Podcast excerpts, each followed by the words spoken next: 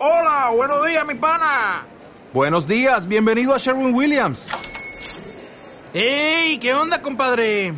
¿Qué onda? Ya tengo lista la pintura que ordenaste en el ProPlus app. Con más de 6.000 representantes en nuestras tiendas listos para atenderte en tu idioma y beneficios para contratistas que encontrarás en aliadopro.com. En Sherwin Williams somos el aliado del PRO.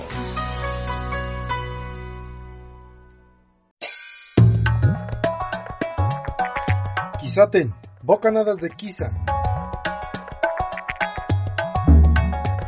Mini podcast número 22, Ni Yu Ni Ban.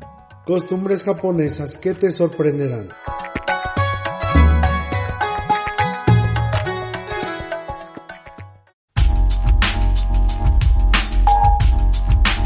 En este nuevo mini podcast ahondaremos en costumbres que suceden en Japón y que posiblemente te llamen la atención. Número 1. El temor al número 4. Así como el número 13 resulta de mal agüero para los occidentales, del mismo modo sucede en Japón con este número. ¿Por qué? Sucede que la pronunciación del número shi es exactamente la misma que la palabra muerte. Por ello, en muchos lugares no se usa el número. En sí no es algo que todos los japoneses teman, pero se ve ocasionalmente. En algunos hospitales, hoteles, trenes, etc., se evita usar ese número. Incluso, si se da el caso, en alguna celebración nupcial, cuando las parejas reciben dinero en un sobre, como dicta la cortesía, este no puede comenzar con números pares, pues son divisibles, y es lo que menos se desea a una pareja, dividirles. Supersticiosos, ¿qué va? Ah, y no es exclusivo de Japón, pues, se da también en China, Corea del Sur y del Norte, donde existe esta misma superstición. Número 2. Soplarse la nariz en público. Quizás algo normal en Occidente y hasta entendible, pero mal visto en Japón. Suele hacerse en sitios cerrados y privados, lejos del escrutinio público. Vaya, qué delicaditos. Número 3. Dar propina. Sí, mientras en Occidente se considera algo necesario para los ingresos de los meseros, en Japón es algo insultante, de mala educación y degradante. Si lo haces, seguramente quien te atendió te perseguirá hasta devolverte el dinero. Pero aclaremos las cosas, no es que sea en sí insultante, solo que no es común el recibir propinas. Un camarero servidor que reciba propina lo entenderá como que hizo un mal servicio y se le compensa por ello, dejando el mensaje de hey, hazlo mejor a la próxima. Además, no es necesario, pues todo trabajador está normalmente bien pagado y retribuido, por lo que, en sí, la propina no tiene sentido alguno. Número 4. Comer mientras se camina. Hace tiempo, antes de la Guerra Mundial, el comer fuera de casa se consideraba algo lujoso, algo que se hacía en ocasiones especiales, así que la mayoría de los japoneses adultos sienten que comer en la calle y caminando es de malos modales. Aunque en los últimos años este sentimiento ha cambiado, cada vez hay más tiendas de snacks donde puedes comer en el momento, incluso un desayuno completo que puedes consumir en poco tiempo. Número 5. Oshiya. Existen personas designadas que ayudan a empujar a los pasajeros en las puertas de los vagones del metro. Oshiya o empujador literalmente empujan a los pasajeros en los vagones del metro, llenos de gente durante las horas pico. Se les paga para asegurarse de que todo el mundo entre sin quedarse atrapado en las puertas. En las líneas del tren más transitadas se contrata personas para hacer este trabajo pero la mayoría de las veces son mismos asistentes de las estaciones que hacen este trabajo. Se les paga unos 10 dólares la hora por este trabajo y su responsabilidad es principalmente de mantener el orden en la subida y bajada de los pasajeros. Esto significa que no solo empujan a la gente para que entre, sino que hacen bajar a la gente que ya no entra. Los trenes en horas pico llegan a doblar la capacidad de pasajeros que tienen, de las 51 estaciones más transitadas del mundo, 45 pertenecen a Japón.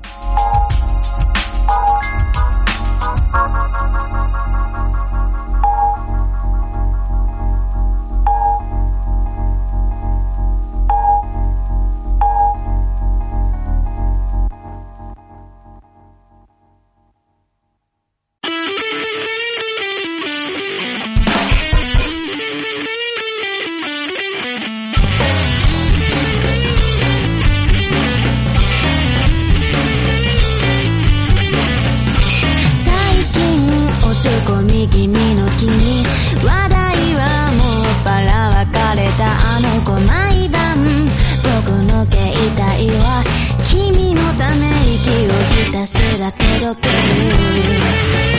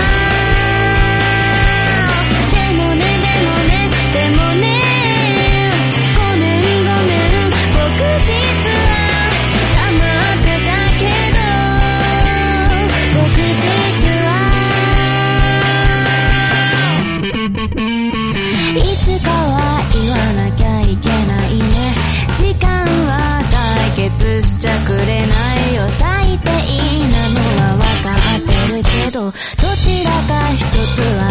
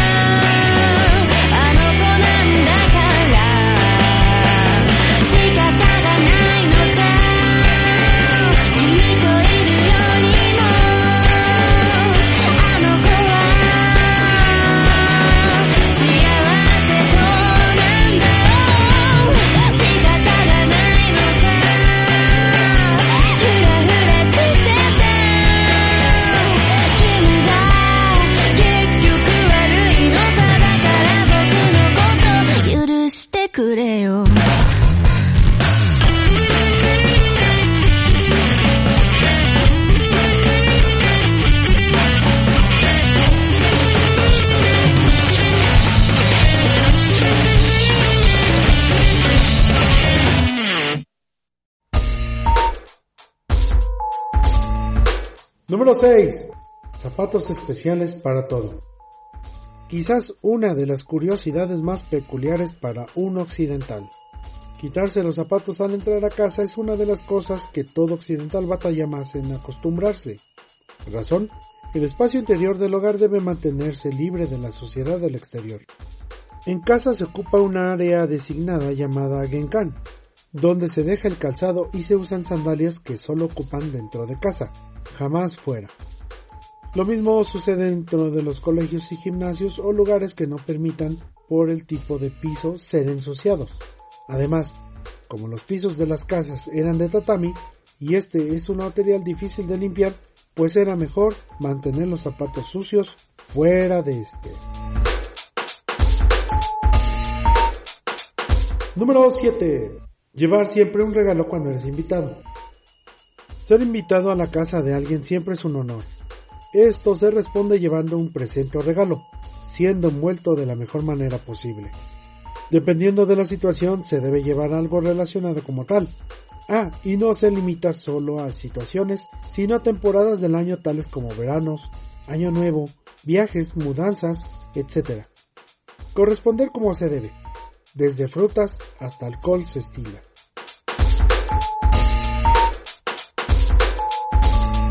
Número 8. Servirse uno la bebida. En situaciones formales y semiformales, uno debe servir a los demás y no a uno mismo. En caso de recepciones o eventos de negocio, las personas con un rango más bajo tienen que servirle al de mayor rango. Incluso en empresas tradicionales son las mujeres las que tienen que servir a los hombres. Relacionado a esto, kampai o vaciar el vaso, la palabra más usada.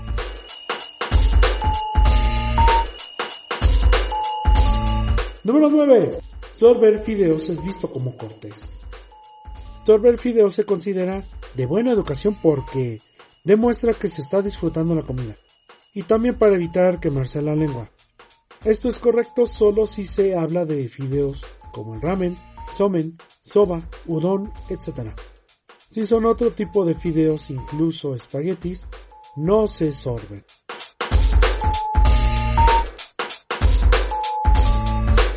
Número 10. Hoteles cápsula. Utilizados como alojamiento barato para los huéspedes que simplemente quieren y necesitan un lugar para dormir. Son más utilizados por los hombres de negocios que han trabajado o festejado esta tarde y han perdido el último tren a casa. La mayoría de los hoteles cápsula cuestan entre 30 a 50 dólares. El precio puede ser menor incluso. Sin embargo, nunca es referido que este tipo de hoteles cuentan con otras comodidades tales como un centro, baño tradicional japonés, sauna, jacuzzi, salas de masaje, salas de descanso, lavandería e incluso en algunos tienen un salón de juego. Por supuesto, esto conlleva en la mayoría de los casos un costo extra.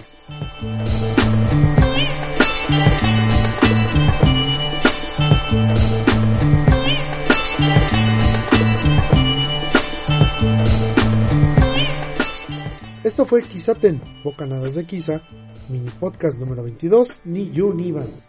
Espero hayan disfrutado escuchando estas costumbres y curiosidades del país nipón. Les esperamos en el próximo mini podcast.